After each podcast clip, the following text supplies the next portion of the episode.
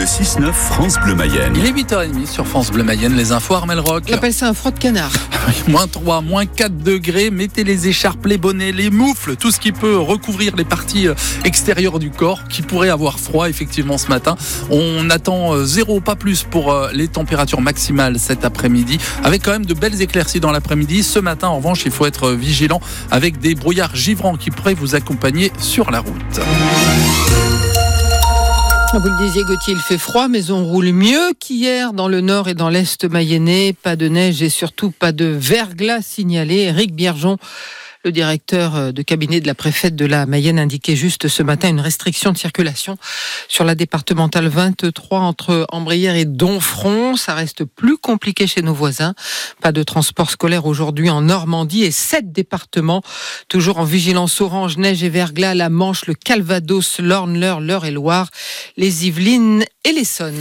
Il a réservé son premier déplacement de Premier ministre au sinistré du Pas-de-Calais. À 34 ans, Gabriel Attal est devenu le plus jeune Premier ministre de l'histoire de la République française aux victimes des inondations. Il a promis une enveloppe d'au moins 50 millions d'euros pour la reconstruction des équipements publics dans les communes touchées et annoncé un fonds d'urgence renforcé pour les agriculteurs et les maraîchers. À Cuillé, la pharmacie va rester ouverte. Oui, c'est un gros soulagement pour les habitants de cette petite commune du sud-ouest mayennais. La pharmacie du village vient d'être reprise.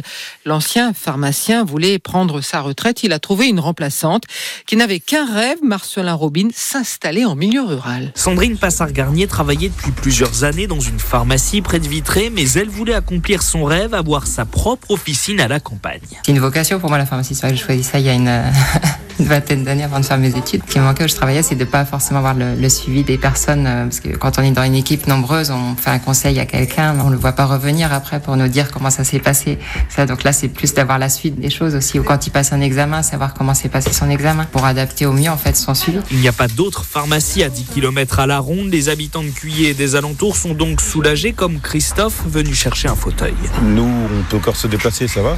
Mais nos aînés, bah, je pense qu'eux, ils, ont- ils ont dû se sentir plus rassurés que nous. Nous, on arrive toujours à trouver avec les kilomètres, mais bon, c'est toujours mieux d'être euh, proche, quoi. Depuis le début du mois et la reprise de la pharmacie par Sandrine Passard-Garnier, l'accueil des patients est bon, très bon même. C'est vrai qu'il y a certains patients qui m'ont même euh, remercié de reprendre l'officine et ça m'a beaucoup touché parce que je me dis bah là je me sens utile euh, pour eux en fait. Je dis là on voit tellement de pharmacies qui ferment. Je dis bah, je- j'espère être à la hauteur de leurs espérances et de tenir la pharmacie jusqu'à ma retraite après. Pour cela, Sandrine Passard-Garnier a plusieurs projets en tête. Le premier, c'est de déménager d'ici l'année prochaine dans la même rue, à moins de 200 mètres, dans des locaux plus grands. C'est le premier jour des soldes, soldes d'hiver jusqu'au 26, jusqu'au 6 février, pardon, l'occasion pour les magasins d'écouler leur stock de vêtements chauds. Ils comptent sur cette vague de froid, mais les températures glaciales pourraient aussi dissuader les clients de faire du shopping à Laval. Ça vaut le coup d'en profiter pendant ces soldes. 40 clients vont être tirés au sort pour gagner jusqu'à 200 euros d'achat. Opération lancée par la mairie et l'association Laval Cœur de Commerce. 300 magasins participent. Et pour connaître le mode d'emploi, il y a francebleu.fr. Tous les étudiants ne mangent pas à leur faim. La FAGE, premier syndicat étudiant de France, publie une enquête menée auprès de 7500 étudiants sur l'ensemble du territoire sur le dernier trimestre 2023. Une étude que l'on vous révèle en exclusivité. Des chiffres alarmants sur la situation financière des étudiants français concernant d'abord l'alimentation. Valentin Winato. On y apprend que près de 20% des étudiants ne mangent pas à leur faim. En moyenne, ils sautent plus de 3 repas par semaine. Car même avec un repas à 3,30 euros dans les restaurants universitaires, eh bien, un étudiant non boursier sur 5 n'y mange pas à cause de ces tarifs jugés trop élevés. De toute façon, la plupart de ces rues ne sont ouverts ni le soir ni le week-end. Autre gros sujet, les logements du Crous. 37% des personnes qui n'en ont pas aimeraient en obtenir un. Un chiffre qui grimpe même à 58% en Ile-de-France. Raison principale évoquée, le prix, bien sûr. Pour les autres, eh bien, plusieurs témoignages font état de la très mauvaise isolation des logements, du manque de place ou encore de l'invasion de nuisibles comme des cafards, par exemple. C'est d'ailleurs pour toutes ces raisons qu'un tiers des étudiants qui n'ont pas de logement du Crous n'aimeraient pas en avoir un. Des jeunes obligés pour la moitié à peu près de se salarier en plus de leurs études.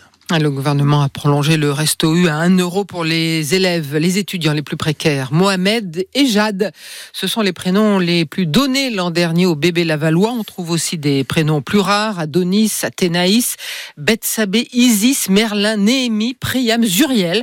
À Laval, le nombre de naissances est en baisse de plus de 8% et on se passe la bague au de plus en plus tard. 58% des mariés ont entre 25 et 45 ans, 32% plus de 45 ans, 138 mariages célébré l'année dernière. C'est neuf de plus qu'un an avant.